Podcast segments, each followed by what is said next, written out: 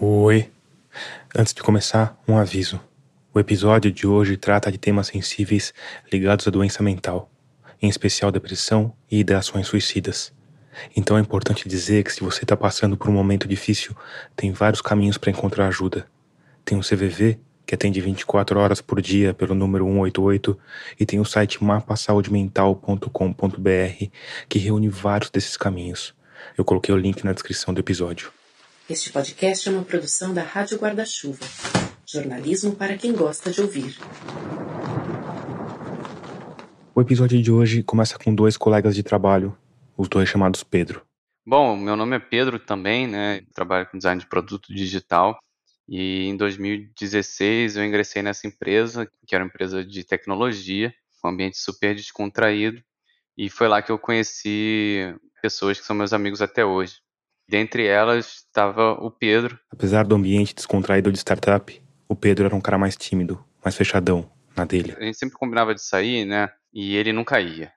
E eu lembro dele falar assim, ah, não gosto de pessoas, assim, num tom sarcástico, mas dava a entender que era um pouco verdade, assim. Mas apesar desse temperamento mais fechado de um dos lados, os dois acabaram ficando amigos. É, a gente sempre conversou bem, a gente tinha bastante figurinha para trocar sobre alguns assuntos. As conversas quase sempre giravam em torno de tecnologia e de cultura geek. Eu lembro dele me contando sobre esse jogo que ia sair, o No Man's Sky, e ele é um cara muito inteligente, assim. Ele estava me explicando como é que era essa geração procedural de mundos, né? Em que o universo do jogo ia ser tão grande que não importa o quanto a gente explorasse ou a gente tivesse pessoas para explorar, a gente nunca ia conhecer o universo todo. Eram alguns assuntos assim específicos que a gente conversava. Isso durou mais ou menos dois anos até que o Pedro, que está contando a história, saiu da empresa.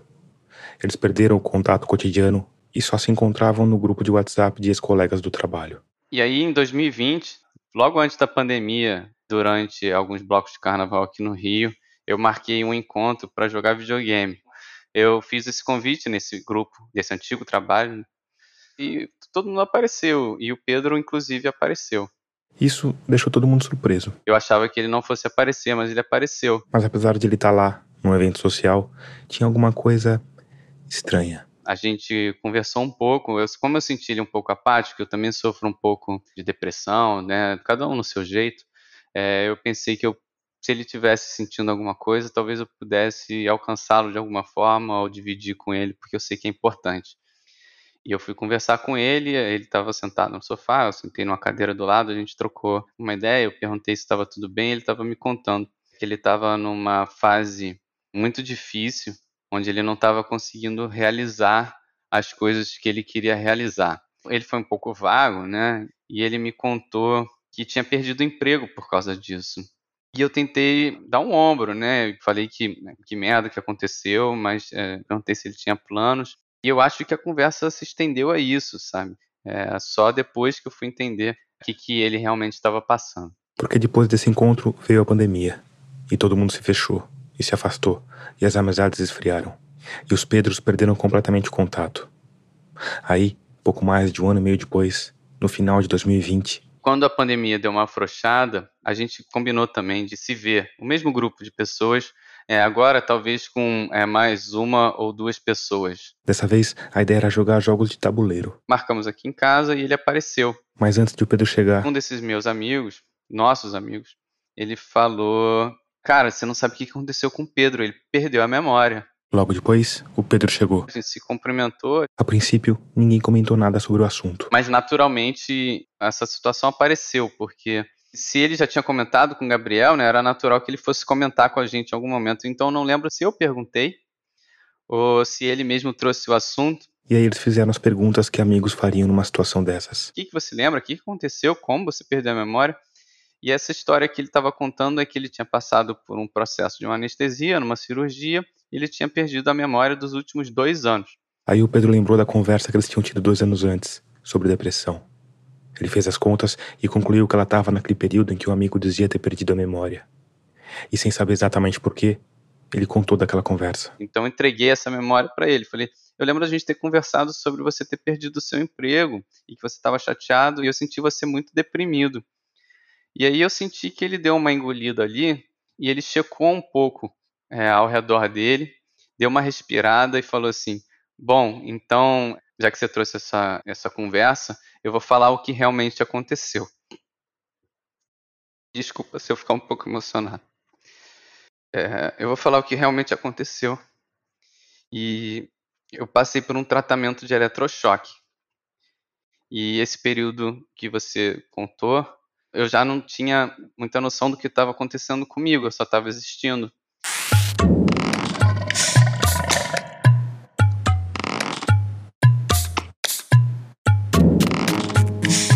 Eu sou Tomás Chiaverini e o episódio 62 de Escafandro já começou. Ele é o primeiro de dois episódios em que a gente vai mergulhar fundo na psiquiatria moderna para mostrar como, em certos casos, ela é capaz de destruir uma pessoa. Antes de adiante, eu preciso te lembrar que a Rádio Escafandro é mantida única e exclusivamente por uma parte dos ouvintes que colaboram financeiramente com o projeto. Isso é feito por meio de uma campanha de financiamento coletivo. Para fazer parte dela, é simples e rápido só ir lá em catarse.me barra escafandro e escolher o valor com o qual você quer ou pode apoiar. Com 5 reais você já tem acesso a uma área com algumas entrevistas completas. Com 30 reais tem direito a uma caneca customizada com o logotipo da Rádio Escafandro. Com 40 eu te mando um livro com dedicatória. Lembrando que as recompensas são para apoios continuados, não para apoios pontuais. Se você ficou com alguma dúvida ou quiser apoiar de outra forma, é só ir lá em radioscafandro.com barra apoie, que tem tudo explicadinho. E se você já está entre humanos luminosos como a Débora Nardello, a Anitta Romano Ribeiro, a Janaína Fidalgo e o Paulo Yazumura, muito obrigado por isso. No mais, me segue nas redes. Eu tô no Twitter, no Facebook e no Instagram como Tomás Chiaverini e como Rádio Escafandro.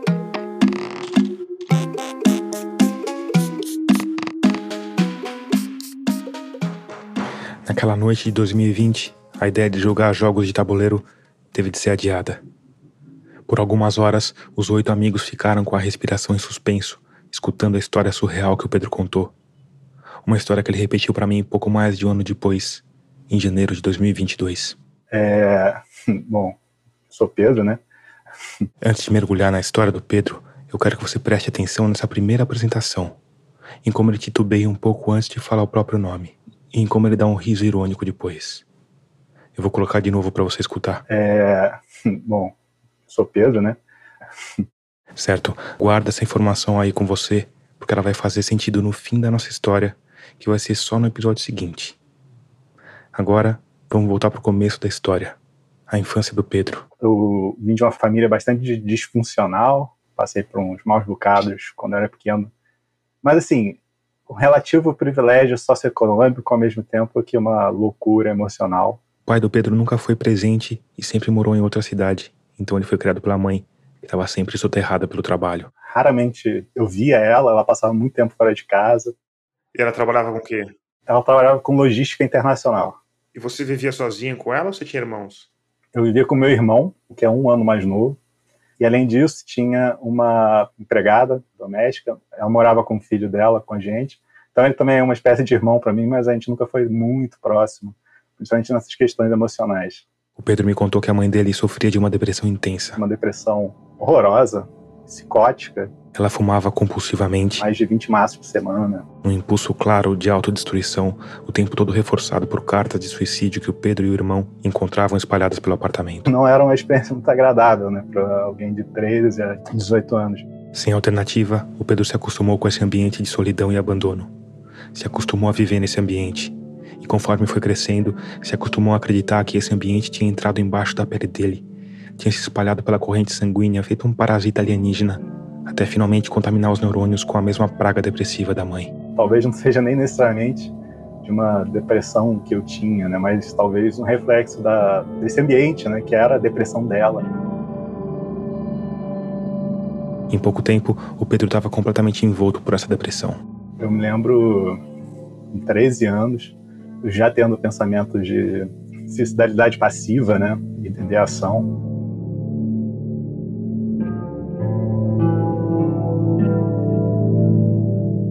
Aí, em 2018, no dia do aniversário da mãe dele, eu estava na faculdade, eu já estava trabalhando como engenheiro de software. Hoje o Pedro tem 28 anos. Nessa época, tinha 25. E a minha rotina era sair de casa às 6, 7 da manhã, chegar às 11, meia-noite, atrasado para dormir, né?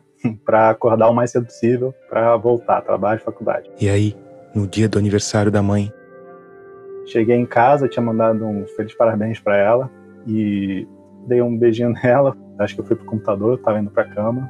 E antes de eu me deitar, ela chegou e começou a, a guitar comigo, me chamar de psicopata, de pessoa fria, que eu ia morrer sozinho, blá blá blá. Meu relacionamento com a minha mãe era bem submisso, né? Eu meio que obedecia a ela em todos os momentos.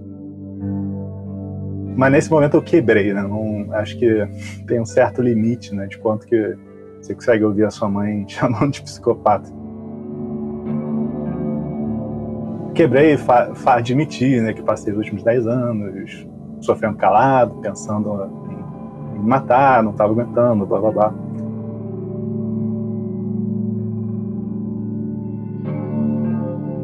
Ela quebrou também quando viu isso, me abraçou, né, falou: vamos buscar ajuda, tanana, tanana. E aí eu comecei, né, de novo, ainda nessa posição de bastante submissão, aceitei o que ela impôs, foi imposto começar a psicoterapia, como a pessoa que ela escolheu.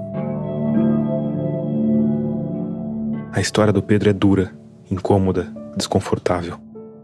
Mas talvez não seja só a história. Talvez seja também o tom, a frieza que ele tem na voz, o distanciamento. Um distanciamento que podia ser o reflexo da depressão, do sofrimento prolongado, mas que não é que na verdade está ligado com uma coisa ainda mais incômoda, mais desconfortável, mais assustadora, que é a consciência que o Pedro tem de que essas memórias não são exatamente as memórias dele, são memórias que foram apagadas e recriadas depois.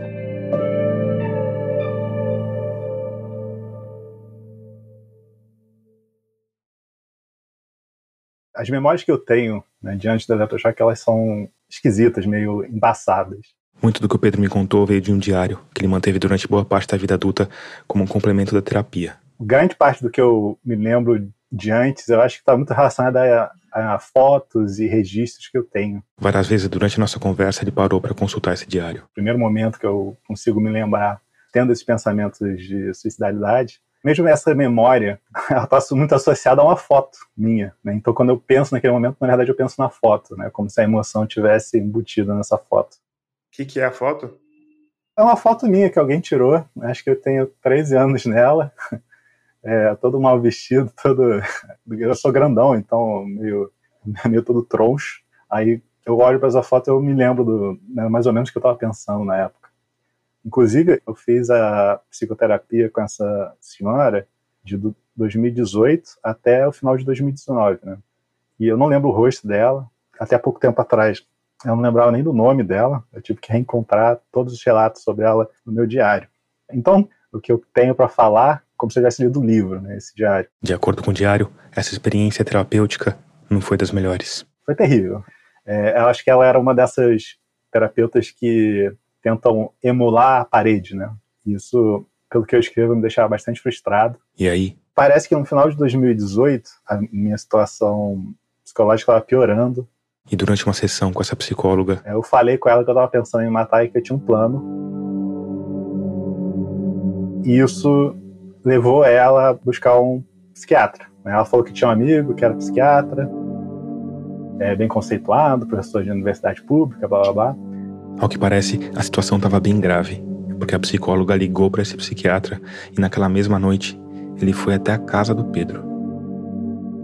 O que eu sei dessa primeira consulta são só coisas que hoje eu olho com bastante pavor.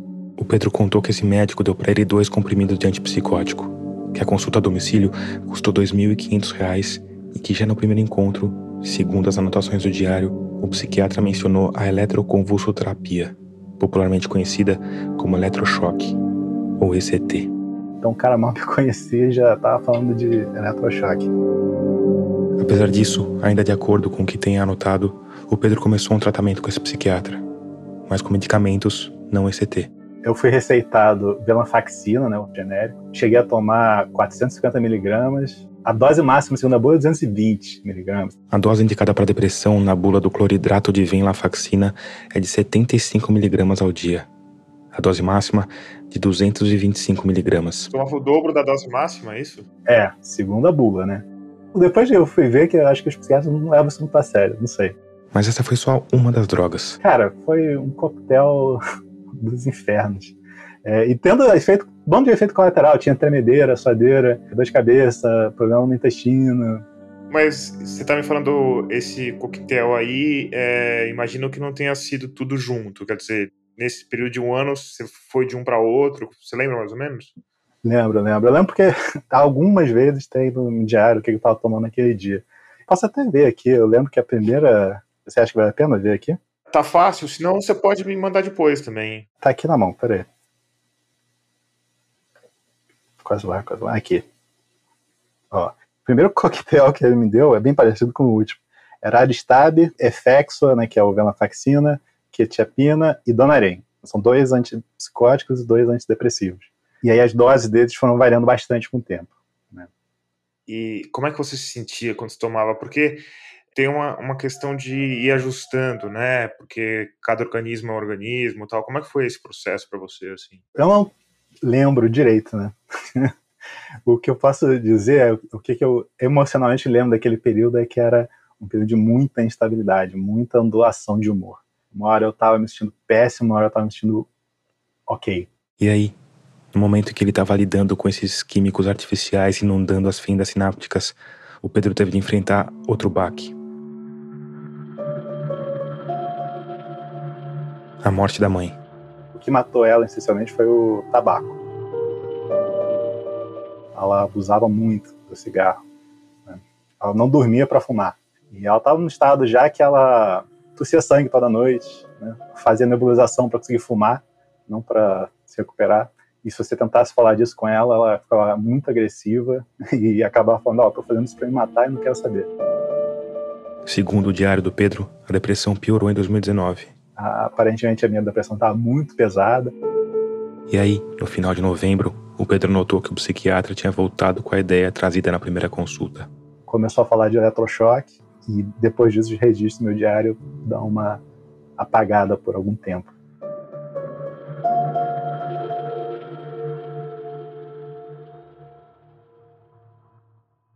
Quando você ouve a palavra eletrochoque, ou mesmo o termo mais moderno, eletroconvulsoterapia, eu imagino que a sua reação seja de espanto, medo, raiva e outros sentimentos pouco elevados. Como assim ter gente sendo tratado com eletrochoque em pleno século XXI? Pois é, tem muita gente. Nos Estados Unidos, psiquiatras estimam que mais de 100 mil pessoas sejam tratadas com eletroconvulsoterapia todos os anos. No Brasil, onde a desinformação virou política de Estado, a gente não sabe exatamente. Mas o atual governo tem incentivado a prática. Em 2019, foram destinados 100 mil reais para a importação de aparelhos de eletroconvulsoterapia que seriam distribuídos na rede do SUS. Em 2021, uma comissão ligada ao Ministério da Saúde sugeriu o uso de eletroconvulsoterapia para tratar autismo, o que gerou uma nota de protesto assinada por 50 entidades de psiquiatria, psicologia e direitos humanos. Enfim, a eletroconvulsoterapia é um tratamento polêmico. E como você provavelmente sabe, não é de hoje. Até a década de 30, o único tratamento, vamos falar assim, mais efetivo que tinha no campo da psiquiatria era a psicoterapia, mais precisamente a psicanálise, né? Esse é o médico psiquiatra, mestre em neurociências pela Universidade Federal de Minas Gerais e especialista em neuromodulação, Renato Ferreira Araújo. Mas ela não, não conseguia tratar dos quadros graves, né? Tanto as depressões graves, os quadros psicóticos graves, né? Mas aí, no começo do século passado, alguns pesquisadores perceberam que o cérebro humano sofria mudanças radicais depois de convulsões. Em 1917, o psiquiatra austríaco Julius Wagner Jaureg criou a malarioterapia, ele inoculava a malária nos pacientes para que a febre alta provocasse convulsões e aplacasse os sintomas de doenças mentais. Hoje isso pode parecer bizarro, mas essa pesquisa foi devidamente recompensada com um prêmio Nobel. Depois, outros médicos tentaram outros métodos pouco convencionais, sempre para produzir convulsões. Em 1934, um neurologista de Budapeste usou uma droga chamada cardiazol e as pesquisas dele chegaram no ouvido de outro médico, o italiano Ugo Serletti, que já estava usando descargas elétricas para estimular ataques epiléticos em animais. Ele se juntou a um aluno chamado Lúcio Bini e em pouco tempo estava criado o aparelho que ia revolucionar a saúde mental e gerar polêmica pelos 100 anos seguintes. E fizeram as primeiras é, aplicações da eletroconvulsoterapia. Inicialmente foi em pacientes com esquizofrenia, não foi em paciente com depressão inicialmente. E esse paciente, é, especificamente, ele tinha muito tempo que ele estava num asilo, né? E com a aplicação da técnica ele pôde receber alta, né? Em pouco tempo, o eletrochoque virou uma espécie de tratamento padrão para doenças mentais sérias. O motivo disso, primeiro é que se não tinha naquela época uma uniformidade das, dos diagnósticos médicos no campo da psiquiatria, como se tem hoje. Então, acabava se fazendo, às vezes, em quadros que hoje a gente sabe que não é eficaz a técnica, e também pelo fato de não ter outro tipo de tratamento. Esse uso exagerado com o rigor científico que hoje soa frouxo tem a ver com uma ciência que ainda dava os primeiros passos. Nós estamos falando dos primórdios dos tratamentos. Né? Nessa época, não se fazia anestesia para fazer a, a, o procedimento, né? Até porque a anestesia também estava se iniciando também, né? Mas para além disso, não dá para falar dos primórdios da psicoterapia sem falar do estigma das doenças mentais, que ao longo dos séculos permitiu e ainda hoje permite que pessoas sejam trancadas em asilos, hospícios e manicômios, lugares onde muitas vezes médicos e enfermeiros confundem tratamento com tortura um estigma que acompanha a humanidade desde sempre e que avançou pelo século XX. Esse final dos anos 70. Esse é o médico psiquiatra e doutor em saúde pública pela Fiocruz, Paulo Amarante. Quando nós tomamos consciência da situação aqui no Brasil, ele é um dos pioneiros de um movimento que revolucionou a saúde mental do Brasil e que ficou conhecido como reforma psiquiátrica. Encontramos um país com quase 80 mil internos, Entendeu? Eu fiquei, eu parei um pouco, gaguejei, porque eu ia falar leitos, mas não eram leitos. Eu conheci hospitais em que as pessoas dormiam no chão, dormiam dois numa cama, dormiam em cavernas. Em Juqueri era comum. Juqueri tem levantamentos que dizem que tinha mais de 20 mil internos. Outros dizem que tinha quase 30 mil. Você vê a imprecisão desses manicômios, o que, que eram, não tinham prontuários, as pessoas eram jogadas, ali ficavam anos, ficavam esquecidas nesses manicômios. Eu, como uma jornalista e um fotógrafo do Globo, fui no hospital psiquiátrico na década de 80, em que recebemos a denúncia de uma paciente que tinha sido abandonada numa cela forte, foi lá por punição e foi esquecida. Quando lembraram, lembraram anos depois, ela estava mumificada no chão. Tem muitos relatos históricos lá da década de 80, né, pessoas que trabalharam na época. Essa é a médica psiquiatra Ana Paula Guljor. Que vinha o enfermeiro. Ela é vice-presidente da Associação Brasileira de Saúde Mental e coordenadora do Laboratório de Estudos e Pesquisas em Saúde Mental e Atenção Psicossocial, também da Fiocruz. E vinha aquele que era assistente de enfermagem, era o nome da época, botava uma fila de pessoas e iam fazendo o ECT e o trabalho do assistente era segurar para colocar no chão, né, para deixar a pessoa deitada sem outras lesões. Nessa época você tinha quebra de dente, a mordedura de língua, algumas lesões de face por queda. Além da má prática nas instituições de saúde mental, a ideia de que o eletrochoque podia manipular a mente alheia logo atraiu os sádicos históricos de plantão. Em 1944, um médico austríaco, membro do Partido Nazista, adaptou um aparelho de eletrochoques para o que ele chamou de eutanásia de doentes mentais, o que resultou na execução de 149 pacientes que ele denominava de inúteis. Em 1946, médicos italianos disseram ter usado o eletrochoque para curar homossexualidade. Ainda na década de 1940, em Nova York, o eletrochoque foi usado em crianças de menos de 4 anos, supostamente diagnosticadas com esquizofrenia. E claro que não podia faltar a CIA, que testou eletrochoques em estudos de controle mental. Isso tudo fez com que as terapias de eletrochoque passassem a ser cada vez mais mal vistas, como se elas fossem uma metáfora do descaso com a saúde mental. Até que na década de 1950, tudo mudou. O mundo foi apresentado uma série de fármacos que pareciam curar doenças que antes só respondiam ao eletrochoque ou a práticas mais radicais, como a lobotomia. Foi uma nova revolução que houve na medicina, na psiquiatria. O psiquiatra Renato Ferreira Araújo de volta. Então aí surgiram os antidepressivos, depois surgiram os antipsicóticos e também os estabilizadores de humor, transtorno bipolar. Por tudo isso, a gente vai ter aí na década de 70 até 80 um declínio do uso da eletroconvulsoterapia e um aumento do uso dos psicofármacos. Né? O avanço trazido pelos antidepressivos mudou a vida de uma multidão, salvou a vida de uma multidão. Hoje, pesquisadores estimam que 10 a 20% dos brasileiros sofrem com depressão. Mas o que pouca gente fala é que tem uma outra multidão que continuou sem ajuda. Hoje já se sabe que entre 30 e 40% dos pacientes com depressão não respondem a nenhum tipo de remédio convencional. É o que os psiquiatras chamam de depressão refratária. E essas pessoas têm poucas alternativas. Uma que ainda está sendo estudada é o uso de drogas psicodélicas. A gente fez um episódio inteiro sobre isso. Episódio 49 Conspirações psicodélicas em busca de cérebros livres.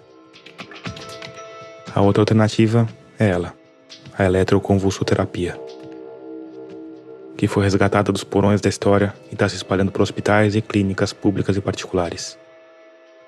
Mas é importante dizer que esse resgate da ECT veio junto com uma série de avanços na prática. Melhorias sobre efeitos colaterais, estudos mais avançados. Eu pedi para o Renato Araújo me contar em detalhes como o tratamento é feito na clínica que ele comanda em Belo Horizonte. Primeiramente, Tomás, a gente faz um, uma avaliação pré, né, CT, onde a gente vai avaliar a indicação médica, né, se está correta, e vai fazer o plano terapêutico. No geral, os pacientes com depressão precisam de 8 a 12 sessões, que são feitas duas a três vezes por semana. Além disso, é feito um risco cardiovascular. Que são os exames de praxe para quem vai receber anestesia. É uma anestesia de curta duração, que envolve a medicação que vai fazer dormir, né, que é hipnótica, né, e também causar uma analgesia, assim como um relaxante muscular, para que ele não tenha contrações musculares durante o estímulo elétrico. Então, aquela imagem do cinema, da contração muscular, não existe na prática. Aí a gente vai passar uma corrente elétrica, que ela é o formato dela, a energia que passa dela, é muito próximo da necessária para induzir a despolarização do neurônio. Então você faz essa passa essa corrente elétrica. Essa corrente inicial é muito rápida, uma fração de segundo, mas que é suficiente para induzir uma convulsão no cérebro. Essa convulsão eu consigo medir ela através do monitoramento do eletroencefalograma. E aí eu vejo, geralmente essa convulsão dura em torno de 30 segundos. Acabou a convulsão, o anestesista continua fazendo a assistência anestésica, ventilando o paciente. O efeito do, relaxante muscular vai passar, do medicação hipnótica, vai passar em torno de mais uns 5 minutos, e aí o paciente acorda.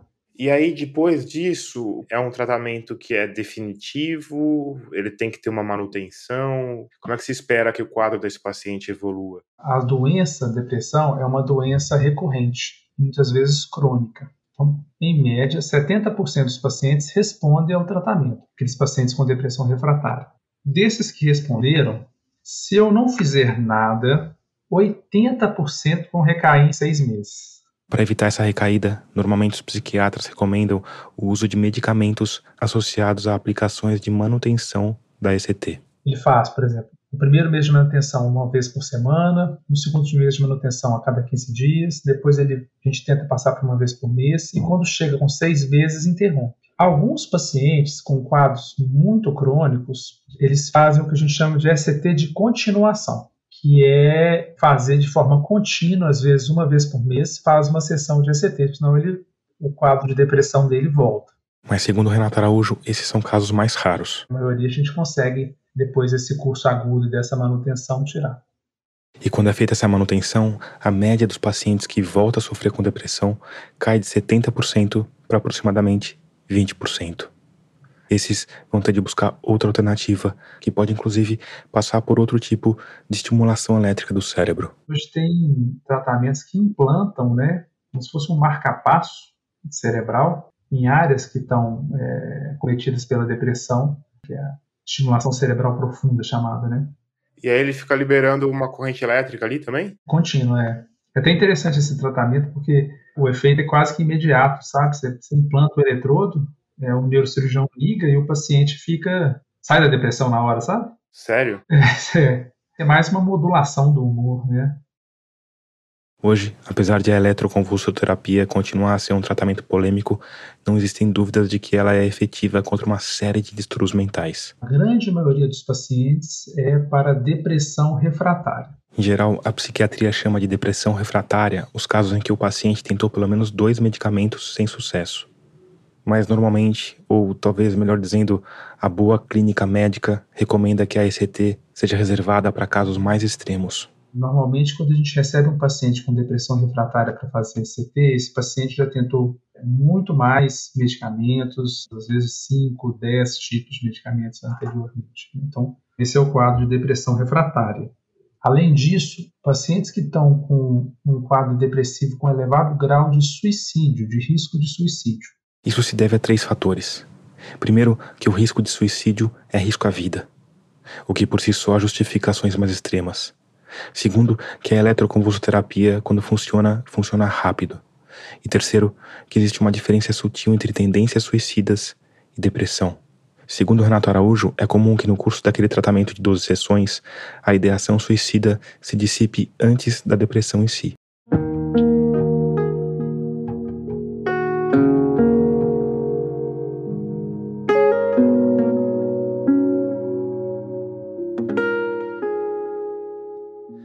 Apesar de o tratamento de depressão refratária ser o quadro em que a aplicação de ECT tem sido mais recomendada, o Renato Araújo me falou de alguns outros usos. Um quadro é um quadro que é o oposto da depressão, que chama-se mania, que é um quadro onde o paciente pode apresentar uma agitação psicomotora intensa, elevação do humor. E quando esses quadros de mania não respondem à medicação, o que não é comum, você poderia fazer a eletroconvulsoterapia. Além disso, ele me falou de quadros de esquizofrenia, quando os medicamentos também não funcionam, e de uma doença chamada catatonia. Na catatonia, que pode ser por causa de uma, um quadro depressivo grave, por exemplo, ou outras causas, o indivíduo, ele geralmente ele fica imóvel, ele não se alimenta, ele não se hidrata, ele recusa qualquer tipo de abordagem, fica parado horas e horas na mesma posição. E se você não fizer nada, a pessoa vai morrer. E é impressionante como que a a eletroconvulsoterapia é extremamente eficaz nesses quadros, ela salva vidas mesmo nesses quadros, né? Às vezes, com uma, duas sessões, o paciente volta a se alimentar, a conversar, é igual a parada cardíaca mesmo, né? ressuscita. Eu tive uma experiência recente, um hospital aqui em Belo Horizonte Clínico, onde tinha um paciente com catatonia e ele estava no CTI, né, recebendo alimentação enteral, hidratação por soro, né, e já tinha dois meses que ele estava nesse estado, então eles entraram em contato para tentar fazer o tratamento, né, eletroconvulsoterapia. E foi interessante o fato que assim, o paciente respondeu rapidamente, como é esperado né, nesses casos, mas foi interessante como os colegas que trabalhavam no CTI, enfermeiros, técnicos, fisioterapeutas, como ficaram surpresos com a velocidade de resposta do tratamento. Né? Ver a pessoa no outro dia conversar normalmente. Né?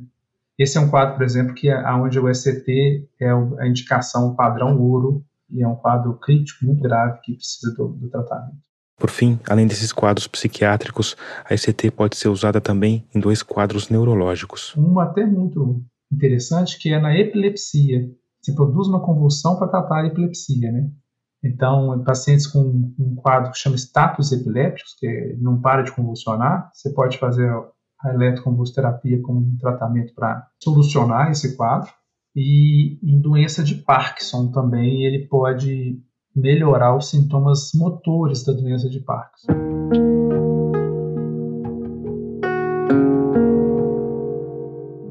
A eletroconvulsoterapia é um tratamento legal no Brasil, devidamente regulamentado pelo Conselho Federal de Medicina. Nos pacientes com depressão, estudos mostram a melhora em 70 a 80% dos casos.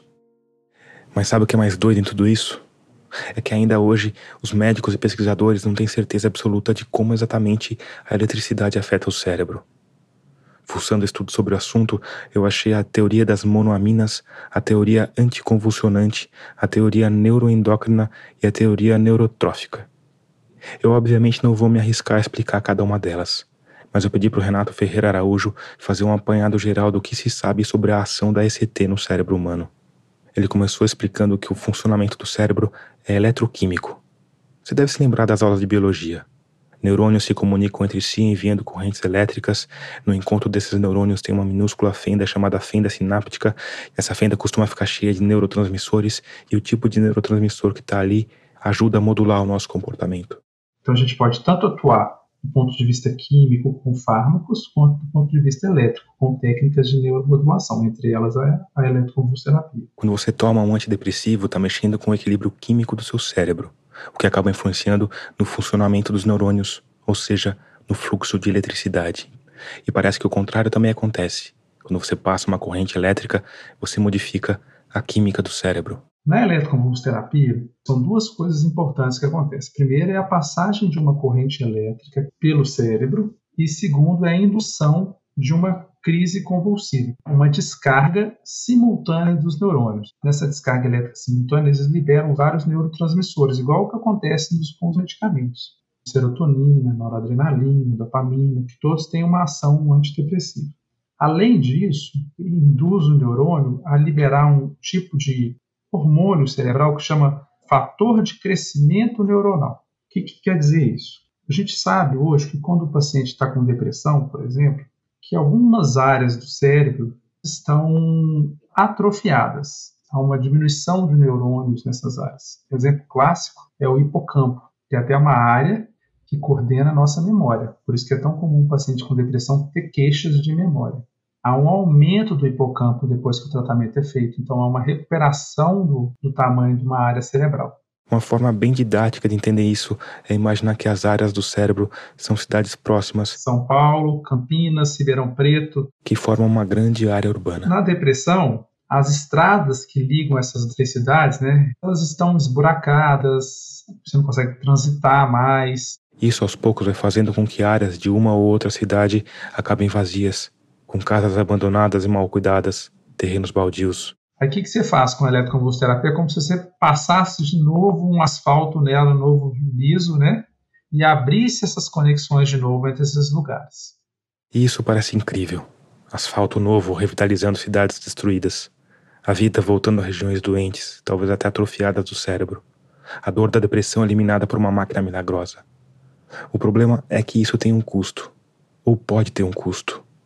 Um custo alto, inimaginável imprevisível. O paciente, quando ele vai fazendo o tratamento, quando ele vai chegando na terceira, na quarta, na quinta sessão, ele começa, é muito comum, a apresentar esquecimentos, geralmente esquecimentos da memória autobiográfica e da memória recente. Quando ele chega na quarta, na quinta sessão, a família me fala assim: Ah, doutor Renato, olha, o fulano já está melhor, agora já está alimentando melhor, está sorrindo, está saindo do quarto, Ontem até veio uns parentes visitá-lo, mas hoje ele não está lembrado que veio esses parentes, não. Ou então, por exemplo, assim, ele não está lembrado como é que chega aqui na clínica. Aí, vamos continuar fazendo as sessões. Nós programamos aí entre 8 a 12 sessões, está fazendo. Esses sintomas, eles vão se intensificando. No geral, aí vão falar assim que ele terminou o tratamento, e aí eu peço para ele voltar com uma semana no meu consultório, para me avaliar. Ô fulano, como é que o senhor está, tal? Eu estou bem, estou me sentindo bem agora, a família está feliz, né? Estou dando um exemplo que ele deu certo, né? Vou falar que o tratamento deu certo aqui.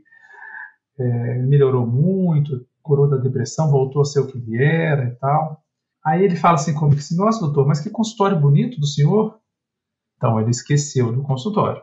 Esse período então de esquecimento que o paciente tem, ele geralmente ele abarca o período que ele faz o tratamento e pode pegar também semanas ou meses anteriores ao tratamento. Segundo Renato Araújo, é muito comum que a memória de pacientes com depressão esteja ruim mesmo antes do tratamento com ECT. E ela piora durante o tratamento. Passou duas a três semanas, ela vai melhorar. Mas o paciente vai ter uma lacuna, vai ficar uma, uma cicatriz, um período que ele não vai se lembrar que foi o período que ele fez o tratamento ou próximo ao tratamento. Uma das coisas que a gente observa, Tomás, é o seguinte: é que há uma diferença muito grande na queixa sobre memória do paciente que melhora do tratamento e do paciente que não melhora. Eu tenho uma hipótese individual, que é, primeiro, é que o paciente continua deprimido, então ele já tem a queixa de memória da depressão. E segundo, que associa-se com o quadro que ele teve da, da, do ST, né? Soma. Soma.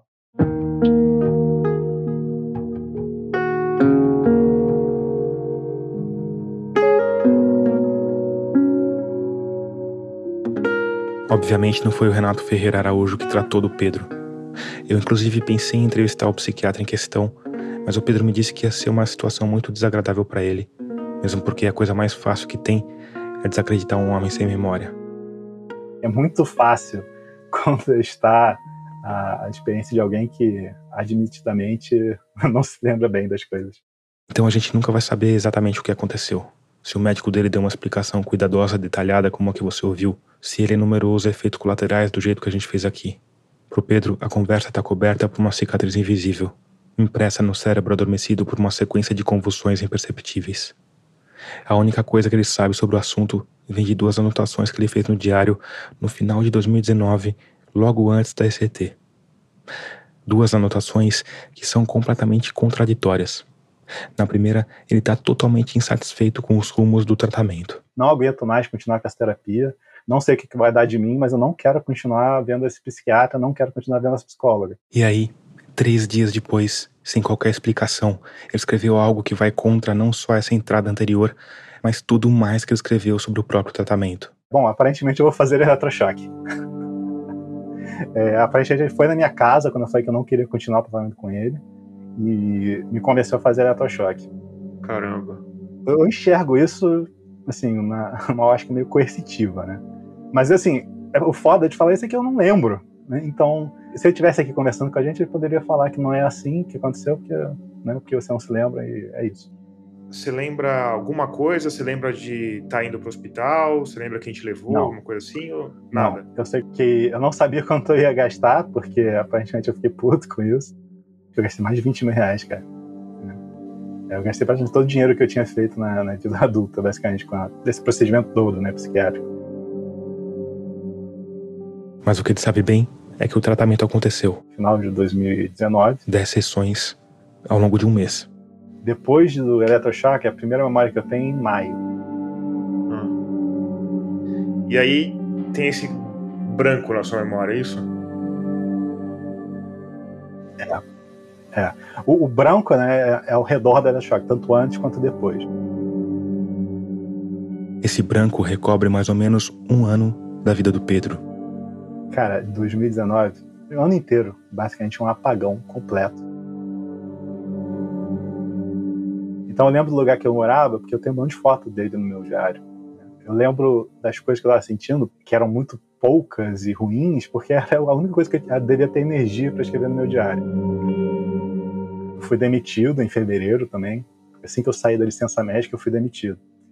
É, também não lembro. O que eu lembro desse, desse período é o que está no meu diário, que é uma foto do prédio em que eu trabalhava e falando, pô, eu vim aqui e acabei sendo demitido.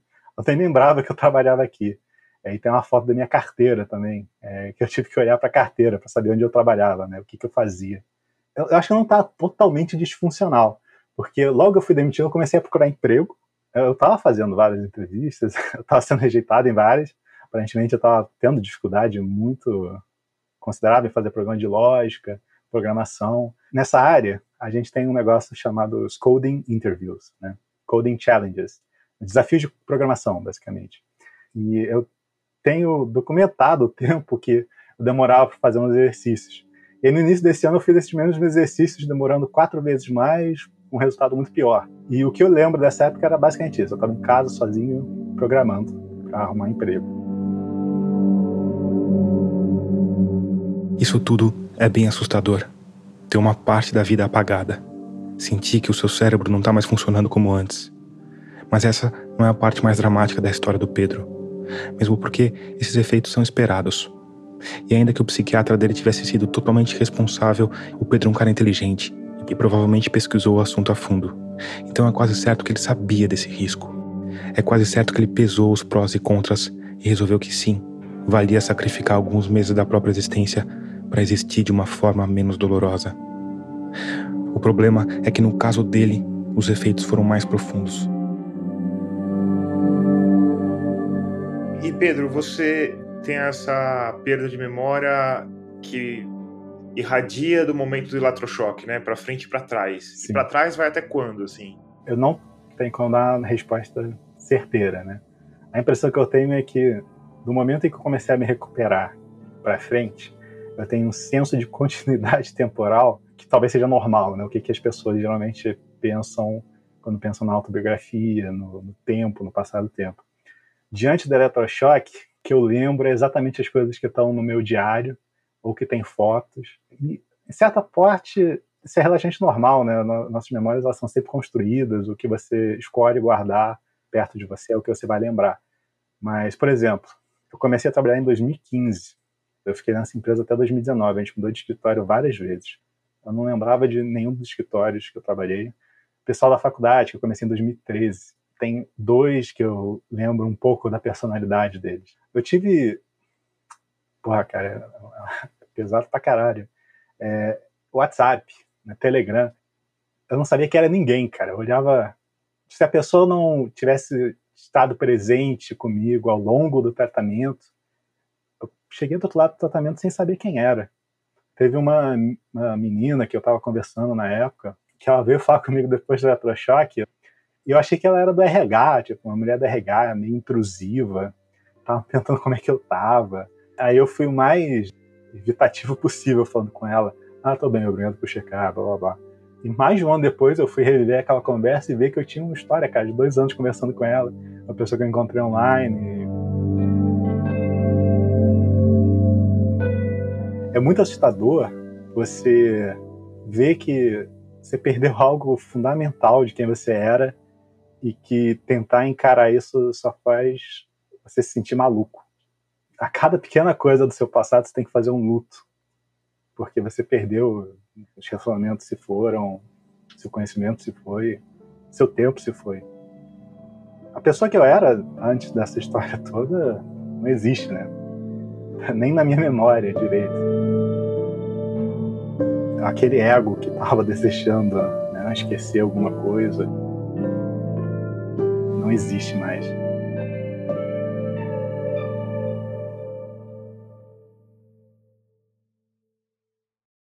Nos meses depois do eletrochoque, a pandemia se intensificou e as consultas com o psiquiatra passaram a ser por chamada de vídeo. É, às vezes era chamada de 15 minutos, cobrava ah, 450 reais por semana.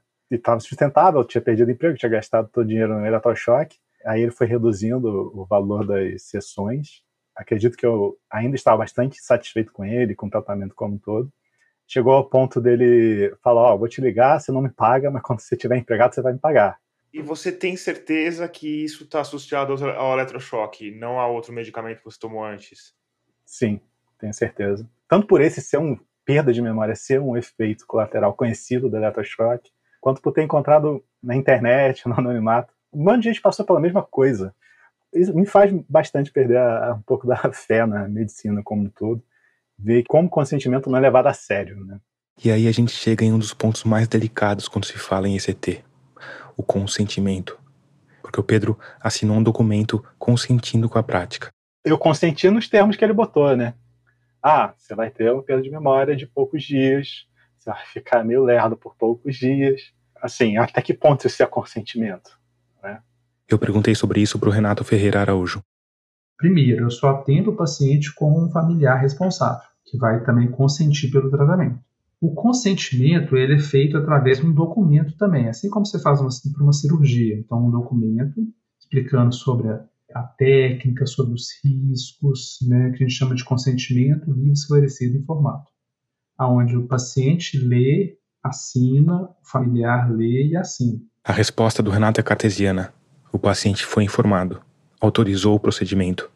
Isso parece colocar um ponto final na discussão mas só parece. Porque uma pessoa que está num quadro de depressão grave. Essa é a psicóloga e psicanalista Lélia Reis. A depressão ela altera a percepção. Então, assim, o que, que é eu aceitar? O que, que é eu decidir quando eu estou num estado apático extremo? O, o nosso corpo, ele sempre vai tentar viver, né? A gente tem essa pulsão da manutenção da vida.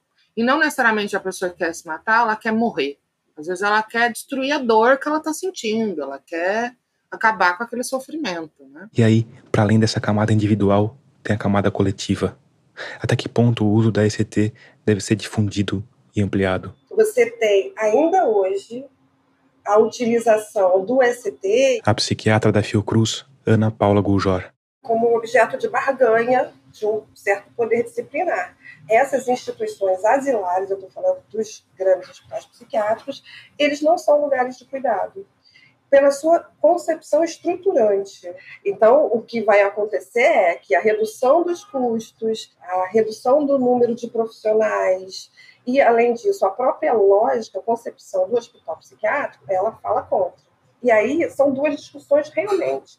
Uma discussão é o modelo de cuidado, e aí a gente não está falando só de internação, porque às vezes você precisa de internações. Isso é uma coisa. A outra coisa é o procedimento eletroconvulsoterapia. Ele se coloca nessa discussão politizada. Ele é muito associado às práticas punitivas do hospital psiquiátrico, mas, ao mesmo tempo, ele ainda é um procedimento polêmico onde se busca vender que ele é inócuo. Hoje, a Ana Paula tem se dedicado mais à pesquisa do que à clínica médica, mas ela atuou durante anos na linha de frente do SUS por isso, quando ela fala sobre a aplicação da ECT, está falando com conhecimento que vai além da academia. Eu não tenho uma posição crítica ao ECT, vamos colocar assim, ideológica, não de jeito algum rechaço essa prática, seria incongruente com a minha vivência. Ela me contou que nesse período encaminhou dois pacientes para tratamento com eletroconvulsoterapia. A primeira sofria com um caso grave de esquizofrenia. Ela tinha umas alucinações físicas, onde ela achava que tinha ratos por dentro da boca, ela sentia que estavam comendo os órgãos dela, ela via. Isso era 24 horas, não era uma alucinação que surgia eventualmente. Ela ouvia as vozes que depreciavam ela, ela tinha alucinações visuais, que via pessoas vindo para agredi-la, via bichos, enfim, mas também é, sensações físicas, olfativas. Nesse caso, a aplicação da ECT foi mesmo o último recurso, porque a esquizofrenia não é onde a ECT traz melhores resultados. A gente fez porque ela, com essas alucinações ela acabava se agredindo de uma forma muito intensa, né? Se autoagredindo com socos e teve fratura de maxilar, precisou passar por procedimentos, né? Isso fazia com que muitas vezes a gente precisasse manter as mãos dela contida em algum momento ou deixá-la sedada. Então foi uma uma tentativa, né? No fim, resolveu a impulsividade, ela parou de se agredir com tanta frequência, continuou se agredindo, mas com menos frequência. Não foi uma, uma boa é, uma boa escolha. A esquizofrenia dessa paciente nunca foi curada e ela passou o resto da vida numa instituição. Por outro lado, já tive esse outro caso, né, desses dois que eu indiquei, jovem de 19 anos com cinco tentativas de suicídio em menos de dois meses, tentativas muito graves, muito sérias. E aí, com ele, na terceira aplicação, ele ficou bem. Mas é, é, é nessa linha né, é, tênue que a gente vai trabalhar. Alguns respondem, outros não respondem, porque não dá para dizer. Você imagina se isso vira uma prática mais ampliada, vai ser a primeira escolha? Numa rede de saúde em que em muitos lugares você não tem investimento para comprar insumos básicos? Quer dizer, ECT devia ser uma prática usada quando tudo, todo mais, quando foram esgotadas as opções. É isso que a gente está falando, basicamente. E em centros específicos. Isso vai na contramão do que tem sido preconizado pelo governo, que, como a gente disse lá no começo, tem mostrado entusiasmo com o uso da ECT, inclusive na rede do SUS. Destinações SUS significa rede pública própria e os privados conveniados. Eu não acho que tem que ser financiamento público para isso eu acho que nos centros de excelência, em lugares de pesquisa, você pode ter, porque aí você tem minimamente essas garantias de segurança do paciente. E aí, para além de tudo isso, tem a sociedade em que a gente vive. E aí, pensando nas lógicas do capital. A psicóloga Lélia Reis de volta. Para que serviram os manicômios, né? Para as pessoas desajustadas socialmente, para as pessoas que incomodavam, e ter uma pessoa com sofrimento, transtorno, diagnóstico em doença mental na família não é fácil. Eu não sou uma pessoa que ataca nada que a ciência comprove.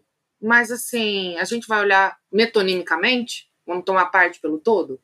Não vamos ter trabalho, vamos gerar gente que não incomode e produza. Então, assim, ele voltou a funcionar. Tá, mas o que causou o dano, né?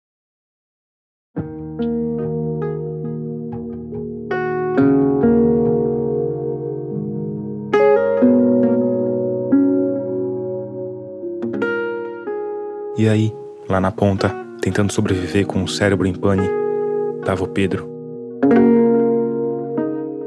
E aí aconteceu uma coisa muito marcante meados de 2020, que foi estava numa conversa com esse psiquiatra via WhatsApp. É, eu, eu, lembro é foda, cara, porque eu não sei se eu tipo, eu acho que eu lembro né, dessas conversas que eu tive com ele depois da eletrochoque. Eu lembro de estar puto com ele, eu lembro de não querer fazer tratamento medicamentoso, eu lembro de não querer mais eletrochoque, eu lembro de querer distância. E eu lembro de todas as minhas reclamações serem negadas. Ah, você está com problema de memória, mas isso vai passar. Você não está conseguindo fazer exercícios, ah, só espera um pouco, né? Faz muito pouco tempo, etc. Mas eu lembro de estar muito puto com ele e, e começar a ignorar ele. Né? Ele falando comigo, eu respondendo monossilaicamente, e ele ficando puto comigo, eu puto com ele. Como o Pedro disse, todas as memórias dele de 2020 para trás estão nebulosas. Todas menos uma. Tem uma que se destaca, nítida, como se ele tivesse vivido ontem. Foi na véspera de uma entrevista que eu tinha para uma empresa grandona aqui, só fazendo o processo para empresa, o emprego, blá blá blá. E aí eu acordo. Início de maio, pouco antes das nove da manhã, o Pedro foi acordado com um chacoalhão no ombro. O irmão dele tinha aberto a porta do apartamento com uma chave reserva e tinha entrado no quarto dele. O Pedro acordou desorientado. O irmão pediu para ele se levantar. Falando que eu tinha que ir para o hospital fazer exame. O Pedro se levantou, foi até a sala e deu de cara com o pai dele, que morava em outra cidade, cercado por seis enfermeiros.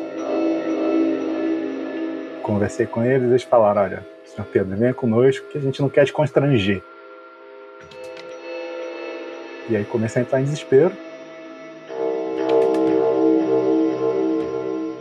Mas em pouco tempo ele percebeu que o desespero não era um caminho e que ele não tinha nenhuma opção além da obediência. Entrei na ambulância, fui até mais de uma hora de viagem. Cheguei lá, supostamente um hospital muito bom, um hospital público. Hospital Universitário Pedro Ernesto, da Universidade Estadual do Rio de Janeiro. Comecei a conversar com a plantonista, falei que eu não queria estar lá. Diante da insistência do Pedro, a plantonista ligou para o psiquiatra dele responsável pela internação. O psiquiatra falou que era por bem ou por mal. Não foram essas palavras que ele falou, mas basicamente isso, né? Você não tem opção.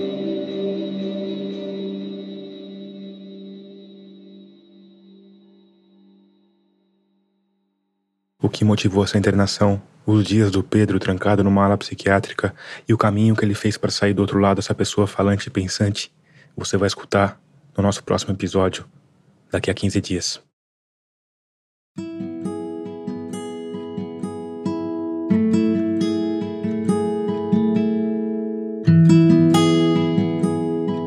Mas calma, não tira os fones de ouvido ainda, que eu quero te falar sobre a Rádio Guarda-Chuva, nossa confraria de podcasts feitos por jornalistas. E hoje eu quero te indicar o quarto episódio do Dissidentes, podcast do Renan Suquevicius. O Renan fez uma homenagem ao aniversário de 468 anos da nossa cidade. Para isso, ele partiu de uma pergunta: São Paulo é uma cidade gay? Clica aí no seu tocador, escuta, que você não vai se arrepender.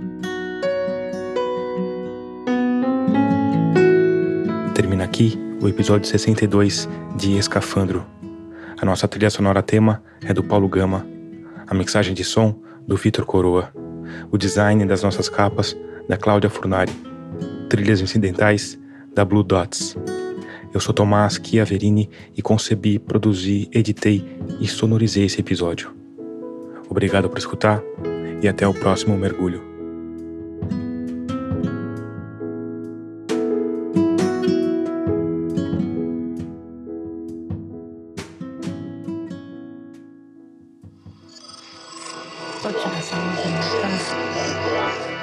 Esse podcast é apresentado por b9.com.br.